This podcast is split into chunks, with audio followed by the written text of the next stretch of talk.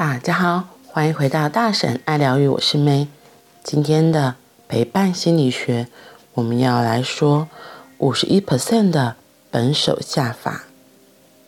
举个例子来说，我大女儿黄阿年十五岁，刚考完会考，要读高一了。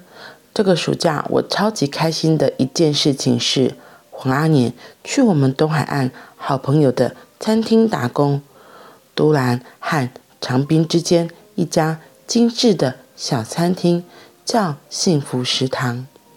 女儿要去打工之前，其实当爸爸的我是有点紧张的。因为厨房很热，客人又各式各样。到了暑假，东海岸的人潮是很疯狂的，在餐厅帮忙要洗碗、拖地、添饭、送菜、说菜、端盘子。十五岁的女儿真的去餐厅打工了。晚上十点下班回来，叽里呱啦又叽里呱啦的跟我说：“爸爸，开餐厅其实很不容易耶。”小琪姐姐、小田姐姐开的店，他们平常只有两个人要做那么多事，好夸张哦！我就去帮忙几天，都那么累了，他们每天都要这样做，真不容易啊！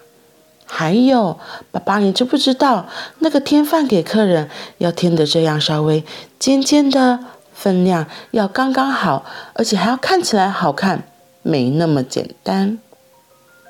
我听到大女儿这样深呼吸，然后吐气地说：“哦，爸爸，开餐厅真的很累呢。”这一句话一落，我就真的知道这个孩子开始迈出他的第一步，五十一 percent 本手下法。因为大女儿从国小开始就很喜爱打蛋、揉面团。做烘焙，她很喜欢做焦糖布丁、生乳卷。我超爱吃女儿做的甜点。她的梦想是开一家甜点店。然后，当她不是只有幻想一天成为一个厨师，而是实际在这十五岁的这一年，即将升高中的暑假去了一家餐厅打工。这种真实的体验，正好就是。五十一 percent 的本手下法，脚踏实地不是口号，是真的用行动和体会开垦，为自己创造出那多出一 percent 的靠近梦想。就像创作歌手李宗盛说的：“一步一步，每一步都算数。”台北的这个专访播出之后，得到很多朋友的回响。我猜想是因为这个意念破题法确实好用又好操作，很有机会可以是一帖药方，让陪伴者保持流畅的好能量。在继续给爱的路上，年轻的咨商师听了专访的完整内容之后，这样的说：“我第一次看到间歇性凌云壮志、常态性。”混吃等死时，觉得这个状态形容真的太真实，是个很深的困境。但是哈克一个混吃等死是间歇性的概念一进来，啪，整个世界就翻转了。这是个很震撼的事情。哼哼，呃，那个啪的一声翻转，真是有趣啊！咨商心理学真的是一门相信的学问。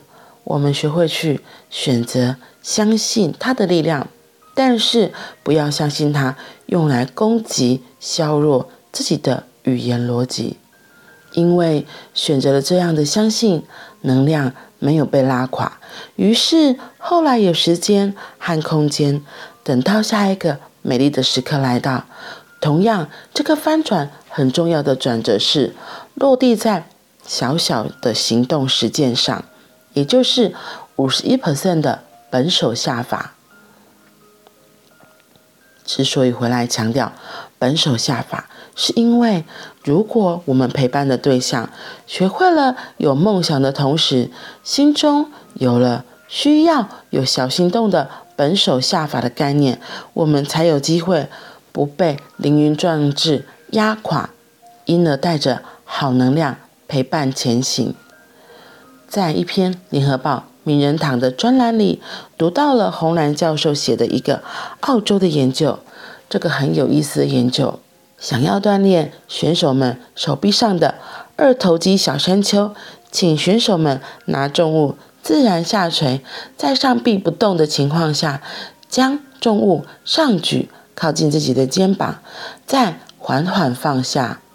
为了测试锻炼的成效，选手们分成三组：第一组每天做六下，连续做五天；第二组一个礼拜做一天，一天就三十下；第三组一个礼拜只做一次，一天做六下，连续做了四周。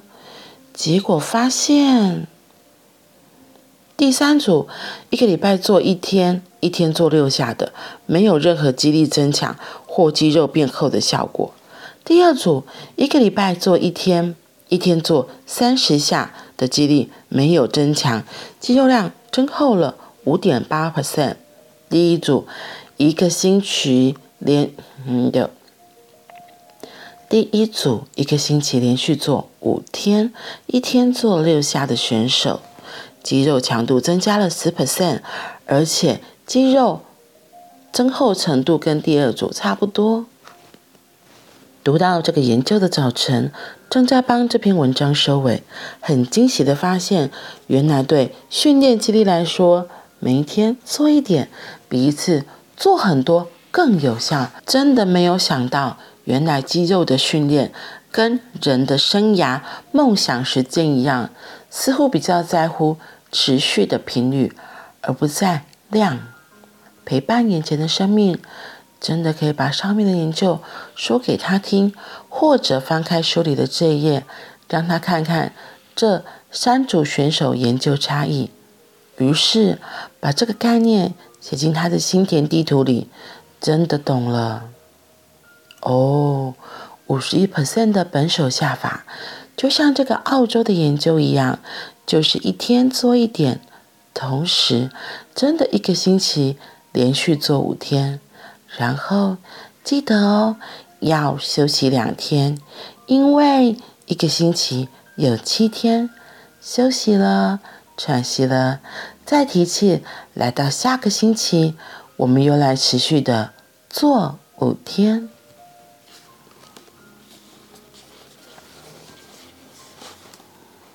虽然我们是在念陪伴心理学，感觉好像是在陪伴别人，可是我觉得。其实不止在陪伴别人，也是在陪伴自己。因为像这个今天的五十一 percent 的本手下法后面的那个例子，哈克的女儿去餐厅学习，她后来发现哦，开餐厅真的没那么简单，真的开餐厅没那么简单。我自己曾经也因为想要开餐厅的梦想，持续的工作，然后去学习怎么样开餐厅。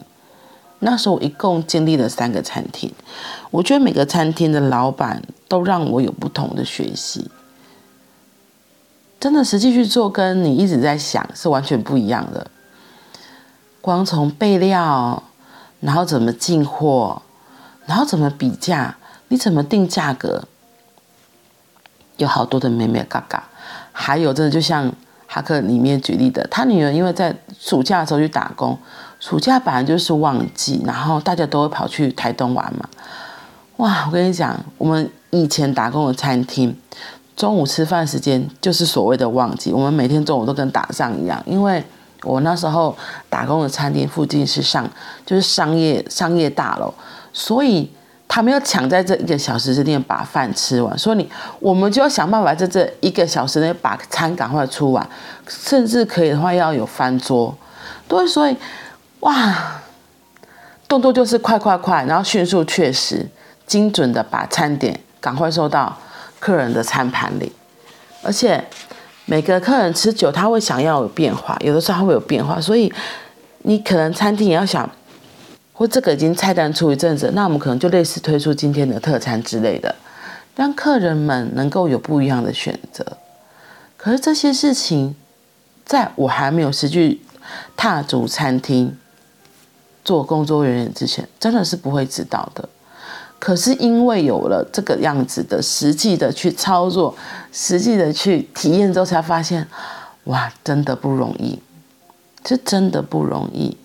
可是就很像许多梦想的实践路程也是这样，很多事情我们还没有去尝试，搞不清楚，可是真的去做才发现，哦，原来如果我以后真的要开餐厅，我可以怎么做？我如果是顾客的话，我用什么样的角度？那我是老板，我又要用什么样的角度来做这些事情？怎么达到双赢？我觉得是很重要、很重要的一件事情。可是这个真的是要实际去做了，你才会知道哦，原来有这么多的细节，有这么多眉眉角角，有这么多是需要学习、需要去衡量的。这个都是因为实际去参与了，实际去体验了，才会得到的经验。就像这个本手下法的五十一 percent，踏出一步，我们进步一点点，累慢慢累进之后，二 percent、三 percent 才会有机会、有能力，可以慢慢的增加，慢慢的。让自己更强壮，更有力量。所以他后面举的那个澳洲的研究啊，那个训练肌力的例子，我觉得很像又回到那一步一脚印。因为你走过了，你才会知道这些是什么。因为你有经验了，你才可以调整，可以修正，然后朝你自己要的目标往前进。就像这个梦想一样，如果你是一直想都没去做，那当然不会实现啊。那怎么能够确保走到目标？那就得第一步要先迈出脚步，一步一步的去行动。你去踏足了，你去参与了，才会知道，哦，原来可以怎么做。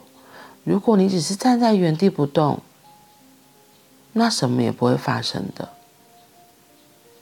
然后还有，就是最重要的，就是把那个凌云壮志和混吃等死。那个凌云壮志是我们很崇高的目标，可是把那个混吃等死改一下，变成偶尔享乐、享受快乐，偶尔享受快乐。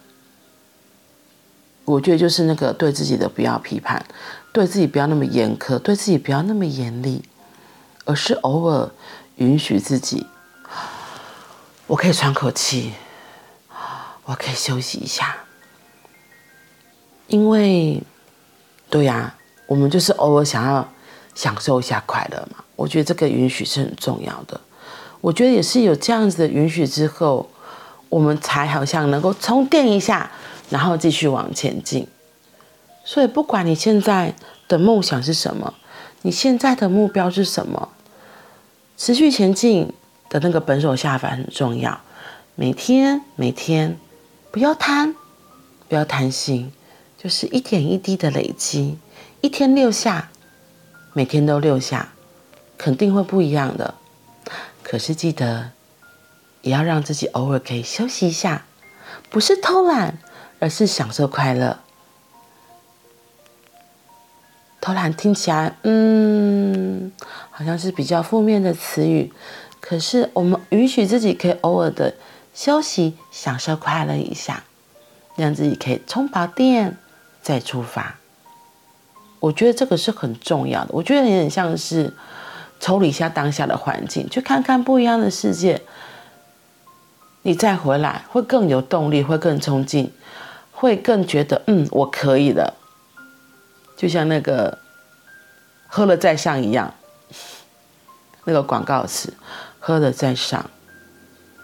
不管是透过什么样子的方式来喝这个休息的元素，喝这个享受快乐，让自己能够更坚持在自己的梦想道路上继续前进，然后可以到达目标，实现梦想。好啦，那我们今天就先分享到这里啦。祝福大家都能够继续往自己的梦想一点一滴、一步一步的踏实往前进。我们明天见，拜拜。